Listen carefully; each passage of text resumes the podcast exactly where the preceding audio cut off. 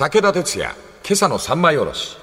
おはようございます。武田哲也です。おはようございます。水谷香奈です。おそらく今、世界史の中では大きい時代の流れがあって、おそらくあの例のウクライナで起こっている出来事に決着がつくと、年表で言うと、右と左で時代が変わるみたいな太い線が一本入るんじゃないか。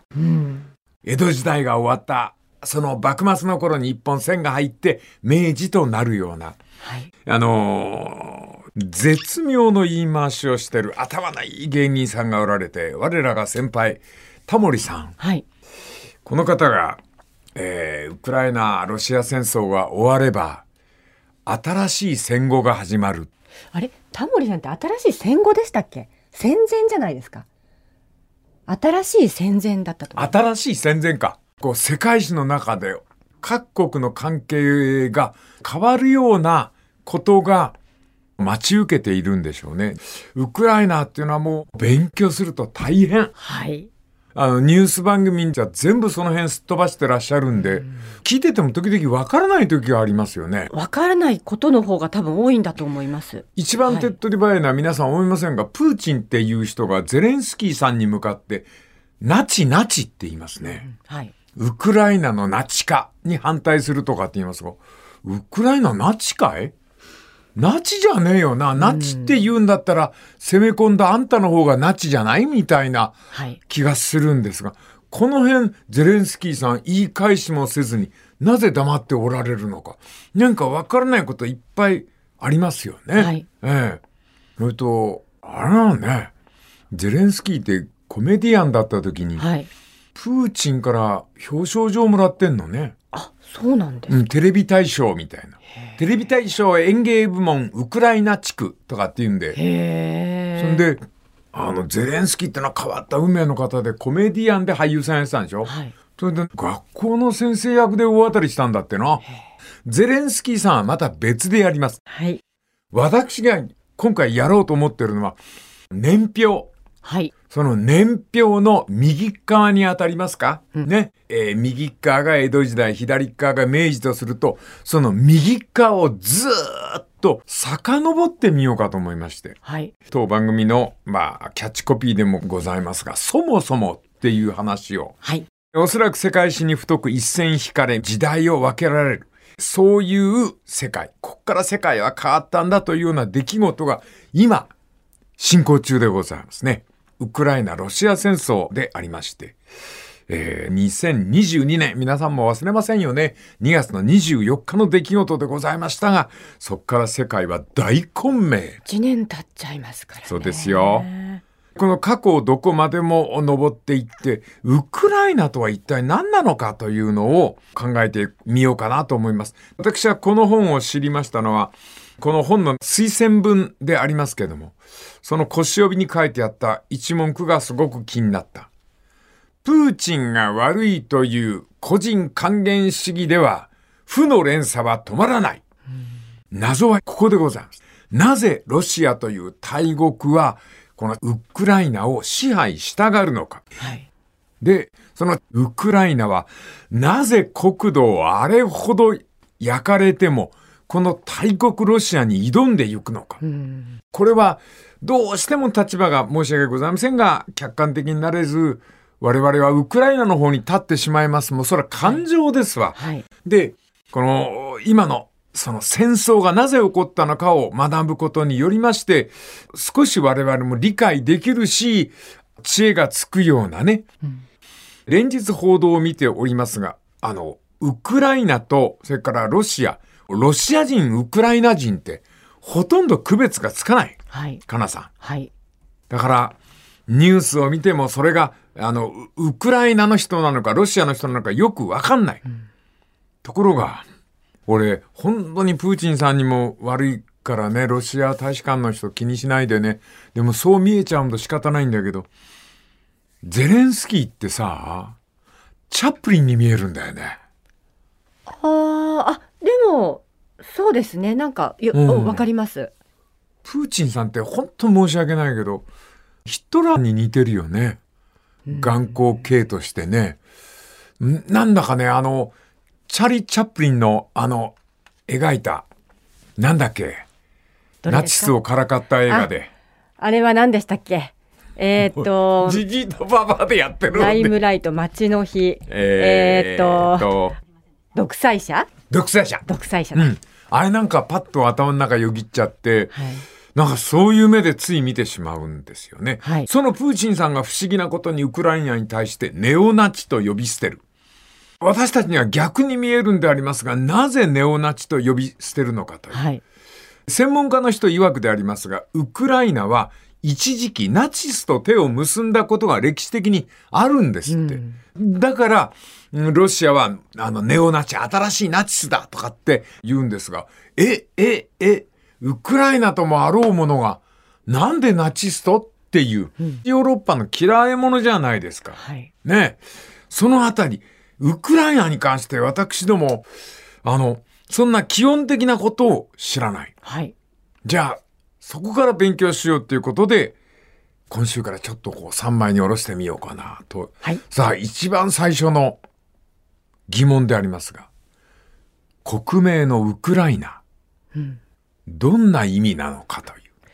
ウクライナの意味、うん、そっから知ろうよ、もう。全然考えたことなかったです。というわけでございまして、もう一問目にたどり着いたところで一日目が終わってしまいました。ここからゆっくり、ウクライナの右の年表をどこまでも辿っていこうと思います。この続きまた明日のまな板の上で。武田鉄矢、今朝の三枚おろし。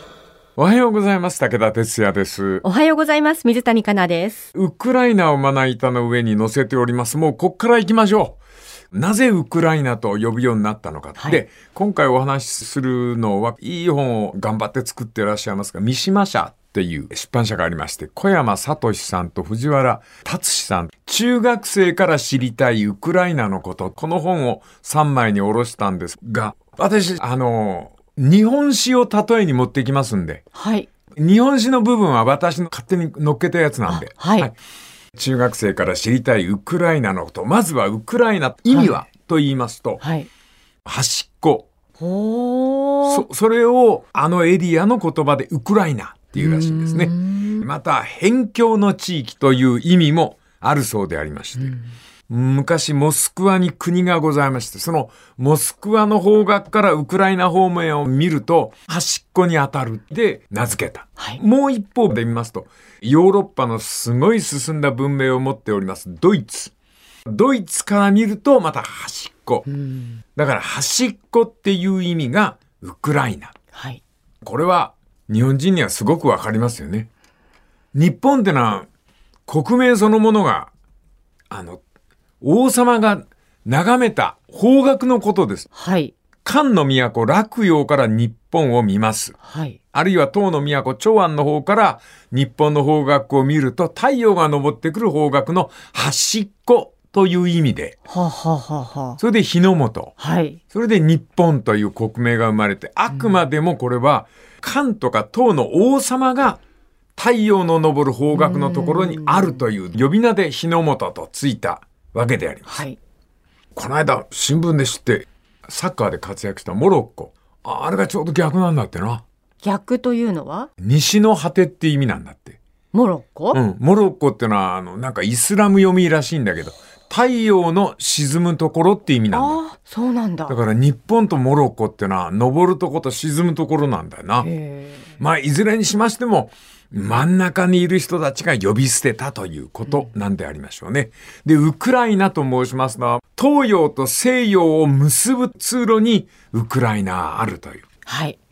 ロシアは西へ行く場合、フランスとかドイツへ行く場合は、このウクライナのステップ地帯と湿地帯、森を通過してヨーロッパに行く。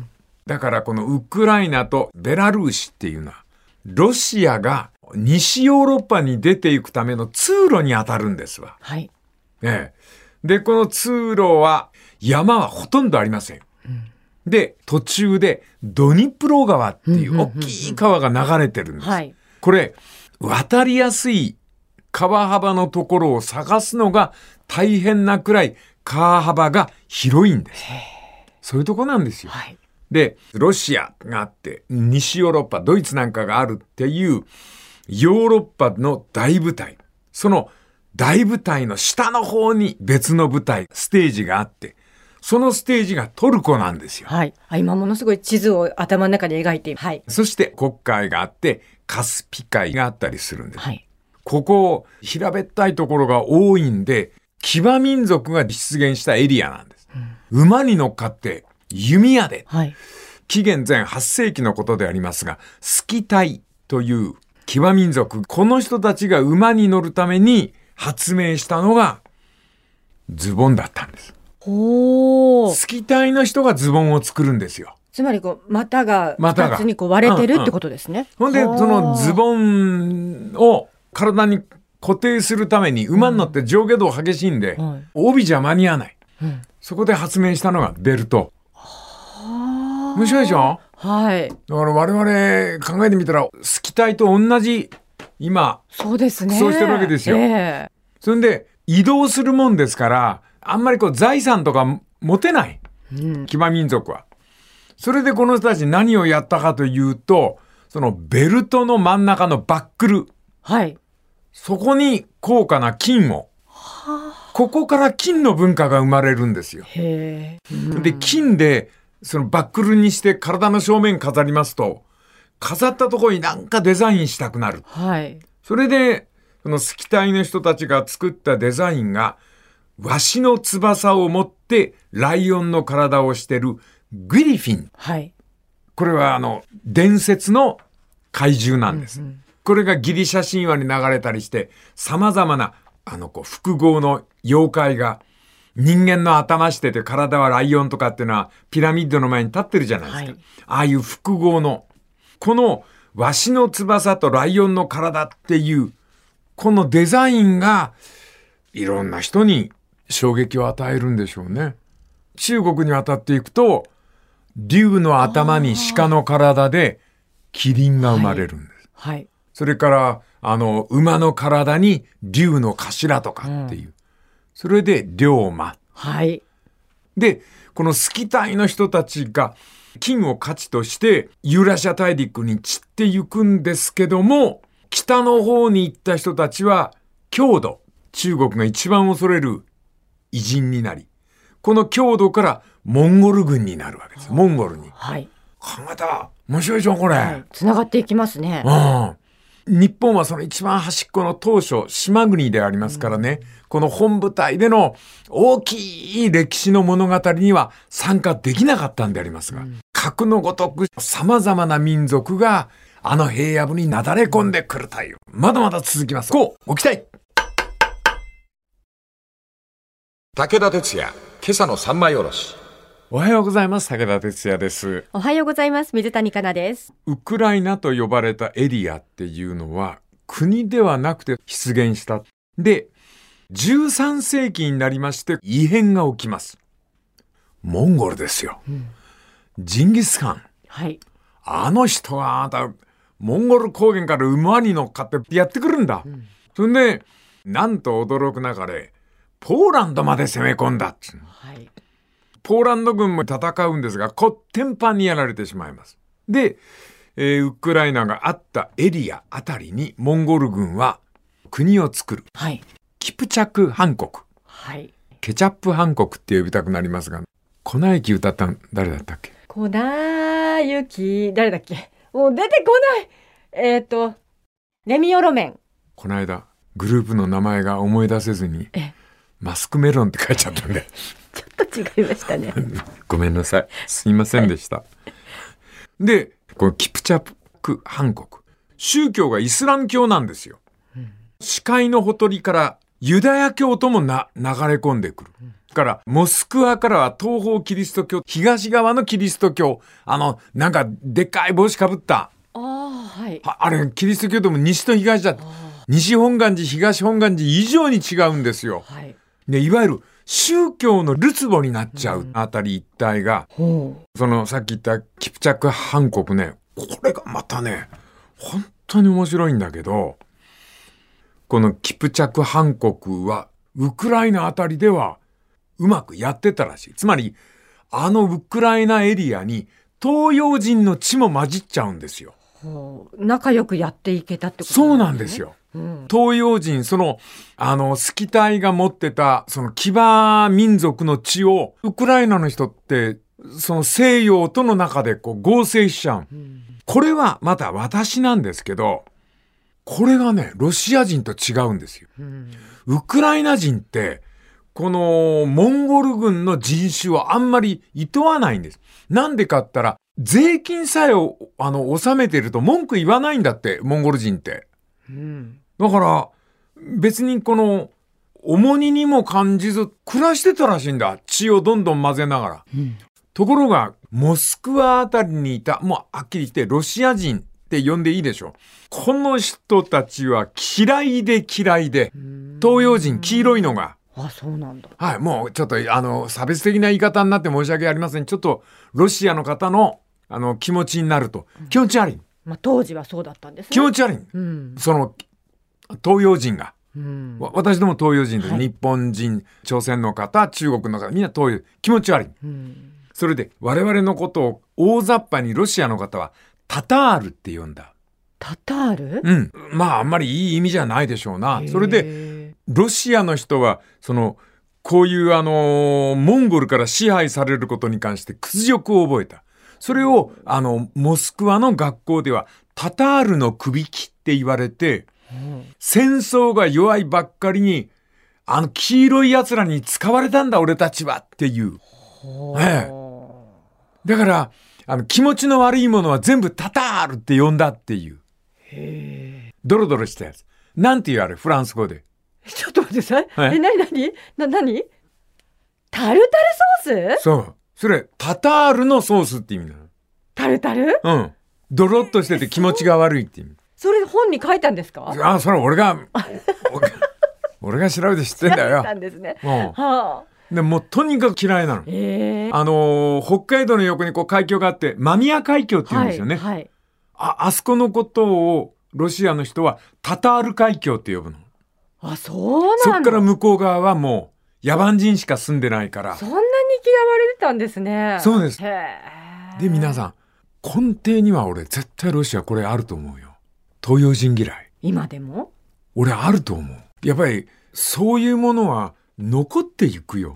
だってタタールっていうのはつまりはロシアから言わせると野蛮人のことで彼らから支配された悔しさってのが遺伝子の中に刻まれるの。ところがあのロシアの人たちが夢見たのはタタールが使ってる火薬なんだよ。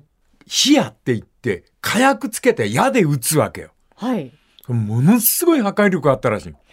だから重火器に対する憧れができちゃう。ロシア人に。あのヒアっていうのは日本が開発したものなんですか？違う違う違う違う。タタールが、モンゴル軍があ、モンゴル攻めてきた時に工場に向かって撃った。はい。あああいう火薬文化ってのはタタールが持ってたの。はそれでコテンパンにやられたロシアの人たちは、大きい火薬いっぱい持ってないとやられちゃうっていうのが、あの、戦車とか重火器に対する憧れ。いっぱい持ちたがん。タタールに二度とやられてなるものかで。歴史上でそのタタールの人種とはうまくいかないロシアなんです。あ。はい。あのー日本と戦争ししてるんですよ、ロシアは。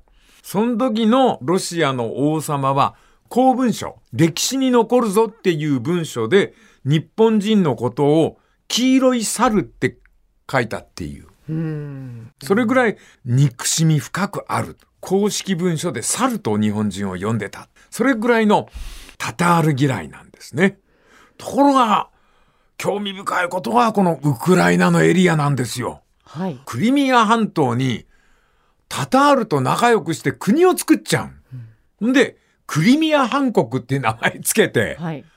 で、この混じり合いの中で、クリミアの人に独特の気質が生まれるんですよ。はい。この気質についてはね、明日お話ししましょう。この続きまた明日の胸手の上で。武田鉄矢、今朝の三枚おろし。おはようございます。武田哲也です。おはようございます。水谷香奈です。ロシアとウクライナの違い。ロシアの人たち、屈辱的な意味をタタールの首輝と呼んで、黄色人種に支配された我らロシア人という無念を教科書に書いてる。重火器、火砲、激しく物を破壊する大砲に憧れたっていうロシア人。一方、ウクライナ、ここは不思議なことに、そのタタール人と上手に根血が進んだという。はい。で、そのウクライナの人たちが血交えるうちに、タタール人ってほら、騎馬民族でしょ、だんだん上手になっちゃったの何が、何がで自分に聞いてどうすんだよ。ごめんごめん。何が上手になったのか。ごめんなさい、もう一回質問してください。えーっと、ウクライナの人たちは、タタールって呼ばれる、はいえー騎馬民族のことをあんまり嫌いじゃなくて、はい。タタールと、その、ウクライナが血が混じっちゃった。はい。そうすると、タタールが持っていた技術がウクライナ人に血統として伝わったという。その技術とは何でしょ馬に乗ること？うその通りです。ああ、そうですか。はい。馬に乗りながら弓矢を引いて撃つっていうのが、はいモンゴル兵並みに上手になった。うん。だんだんだんだん腕は上がってくるし、めっちゃ度胸良くなるんだ。この人たちが。はい。そこが、実はウクライナの始まりなんですよ。で、15世紀から16世紀にかけてでありますが、この人たちのことを、周りの人、国がビビり始めた。馬に乗って弓矢上手で勇猛果敢で、それで彼らのことを何と呼んだかというと、ウクライナコサック。はいはい。コサックダンスのコサックですね。そうです、そうです。はい。あのコサックダンスこそ、ウクライナの始まりなんですよ。ん足腰が粘り強くて、ええスクワットするような、あの、ダンスができるっていはいうコサック。はい。戦抜群で、ウクライナコサック、集団暴走って、俺は訳してんだけおど。集団暴走？うん。パパパパパパパパとかって、それは哲也さんの俺の書いちゃうな。あれですねバーッつパパパパパって来るわけだよ。はい。はい。みんな逃げたっつうんだもん。うん。また面白いことに人間技術がありますとプライドも高くなりまして、周辺国からの束縛を嫌いまして、自分たちを支配しようとする漁師。まあ、いなんて言いますかね。去年やってたドラマで言いますと、頼朝みたいな人はあがまとめようとするんですよ。はい。そうすると、まあ一応額面では従ってるんだけど、本当は自分たちの自由でっていうことで、国会、バルト海、海賊しながら農業をやるみたいな。農業をしながら馬に乗っかって物かっぱらってくるとかっていう、はい。武々しいウクライナコサックが誕生するんですよ。はい。これ何に例えようかと俺が思ったんですけども。なんでしょう？ウクライナコサック。これは室町から戦国にかけて日本に横行し、東シナ海で暴れまくった和光。ああ。結構こう荒ぶれた集団なんですそれはね。海賊で悪いですよ。でも、胸がときめく冒険がそこにあるという。はい。ちょっとこれまた日本史を例えましょうね。このウクライナコサックに例えての話ですが、はい。肥前松浦というところに、明の国から逃げてきた中国の人がいる。これが平戸の侍の娘とできちゃったのはい。それで、帝政公っていう人が生まれる。帝政公？うん。知らないよな。はい。で、この帝政公っていう人は、半分が中国で、半分が日本なんです。はい。それで、歌舞伎に国戦合戦っていう出し物がありますが、彼の名前が和東内。うん。和でもなければ中国でもない和東内。和東内ね。つまり、ハーフなんですよ。うんうん。で、この人は志がありまして、日本の平戸の侍山ほど引き連れまして、台湾に上陸して、台湾を独立させたんですよ。これは民の国だっていう、秦が攻めてくんですけど。それで、帝政公は台湾では独立の祖なんですよ。うん。で、中国も、この帝政公の銅像を建ててるんです。うん。この人ちゃんと、あの、あれですよ、日本名もあるんですよ。中国名は帝政公ですけども、明を助けて秦を滅ぼそうとしたって言うから、明の国王から中国名で国政やあ、中国名もらううですでもはいこの人、日本名は田川福松。え、田川さん？うん、田川さん、はい。福松くんっうん。ていう日本名持ってるわけですから。うん。ええ。だから、あのー台湾問題って皆さん言いますけど、あら、考えてみたら、日本も1枚入ってるんですよ。一枚どころかって感じですね。日本のお侍さんってのは手に負えなかったって言うんだから、秦国が。うん。明から流れてきた、あの、人たちなんかも江戸幕府が受け取ったんですよ、難民として。日本にいらっしゃる林さんとか、え医療関係をやってた方で林さんというのがいて、江戸幕府は引き受けた。そもそもですはいね。ちょっと俺も疲れちゃったね。でも確かに中学生でもわかりやすい。わかりやすい。こうやって日本史と少しずつこう置いていきますと、今回ちょっと申し訳ない、あの、ウクライナのことが薄くなりましたが、あはいさあ、こっからまた、ウクライナにも波乱万丈の大変な勢力がその上を飛び交うんですけども、それ分かった方が今のウクライナが分かるような気がします。この続きまた、明日の続きということで。武田鉄矢、今朝の三枚おろし。おはようございます。武田哲也です。おはようございます。水谷香奈です。ウクライナの話でございます。16世紀になりますと、西ヨーロッパ、イギリスとかスペインとかポルトガルとかが大航海時代を迎えます。東ヨーロッパはと言いますと、これもまた激動の時代でありまして、オスマン帝国。はいこれトルコですね。トルコ。これがロシア、ウクライナを狙ってうわーっと来るわけですな。はい。このまたオスマントルコが強えのなんの？ポーランド、リトアニア。これがオスマン帝国に散々やっつけられちゃう。それが1620年のことでありまして、日本では江戸幕府、二代将軍秀忠から三代家光に移る頃のことでございます。はい。このポーランドはこってんぱんにやっつけられまして、オスマントルコに。このままじゃもう国滅びちゃうって言うんで、そこで考えたのが、あいつら使おう。ウクライナコサック。はい。これを傭兵で雇う。それで、えードニプロ川流域に住むコサック軍にすがりつくわけでありまして、これが関東武士団のように強いのなんの？何せ乗馬に巧みで、馬から乗ったまんま弓や、やぶさめですな。やぶさめが大の得意。しかも勇猛果敢。もう全軍義経みたいな。はい。なんか、俺が言うと、ウクライナか大河ドラマか分かんなくなっちゃうけど。はい。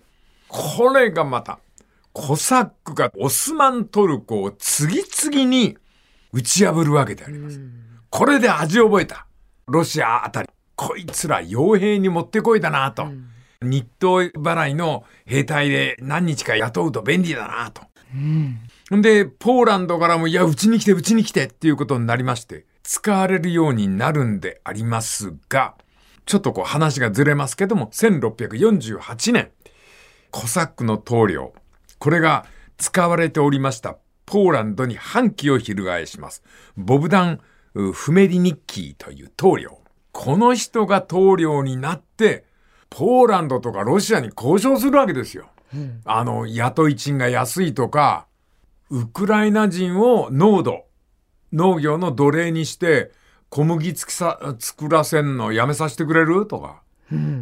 で、このボブダン・フメリニッキーという棟梁。これがね、なんつうか、すべての始まりなんだな。はい。どこのエリアでもやってないことをやった。はいウクライナコサックの棟梁でしょこれを貴族にしなかったの。うん。何にしたか。選挙にしたの。次に一番偉くなるのは誰だっていうのを家計にしないで選挙で選ぶっていう。あ、なんか今考えるとすごくいいそうなの方法ですね。ここなんですよ。ウクライナ。に二世三世じゃないってことですね。ないないはい。これで、そのウクライナ人に独特の火がついたのは、俺たちは親分を選ぶっていう資格を持っているい一団で選挙で選ぶっていう。実力主義ってことですよね。そうなんですよ。うん。これがね、ウクライナの人々の中に強烈な何かを残したんですねへ。で、ポーランドとの戦争が長くなったりなんかするもんで、モスクワっていうところ、エリアがあって、ここもモスクワ公国っていう国なんロシアじゃないんですよ。モスクワ公国っていう国なんはい。で、このポーランドがぐずぐず言うもんですから、そのボブダン・フメリニッキーという棟梁が、モスクワと交渉して手結ぼうっていうわけですよ。はい。ほんで、ポーランドをやっつけたわけですよ。うんところがですね、もう本当に、本当に約束守んないの。このモスクワ大公が。はい。これが、ボブダン・フメリニッキー、初代の棟梁がいなくなった頃から、もともと俺のもんじゃんって言い始めたの。ほう。ウクライナは。はい。嘘っていうことですよね。はい。ウクライナはモスクワのものだと主張。1667年、ずるいことにポーランド、敵だったポーランドと結託して、ドニプロ川を挟んで東と西に分けたんです。うん。東、ドニプロ川を挟んで太陽が昇ってくる東側がロシア、モスクワのものが日が沈んでいく西をポーランドにした。んずるいことに、モスクワはポーランドと手を結んだう。ん。で、勝手にクリミア半島は俺の領土だとかって言い始めるんでありますね。うんさらに、オーストリアも手を伸ばしてくる。普通だったら下手ってしまうんですけども、大国にも揉まれるうちに。うんだけど、コサックって民族意識が育ち始めて、その分散され、ちぎられてもちぎられても、いや、俺たちはウクライナだって言い始めたんですよ。うん。ここですごいんですが、他国から国を裂かれても、ウクライナのプライドが消えませんで、1800年代のことでありますが、あの、キーフ、はい。ここに、ウクライナ大学作っちゃう。ウクライナ語で勉強するウクライナ大学を作って譲らないんですよ。ウクライナは歴史と文化を自分たちで持ってるんだぞという。はい。このあたりから自家焙煎っていうかな。他のところからもらったもんじゃなくて自分のところでみたいなプライドが、で、巣は鎌倉とかなると立ち上がらなければならないといううん。さあ、そうでありますけども、そのプライドを残しつつ、また、うん西と東の廊下でありますウクライナに大きな激変が、それがロシアが結構ブイブイ言わしてたんですけども、戦争を始めるという近代史に移ってくるわけでありますね。さあ、ウクライナこの後どうなりますか？来週のまな板の上で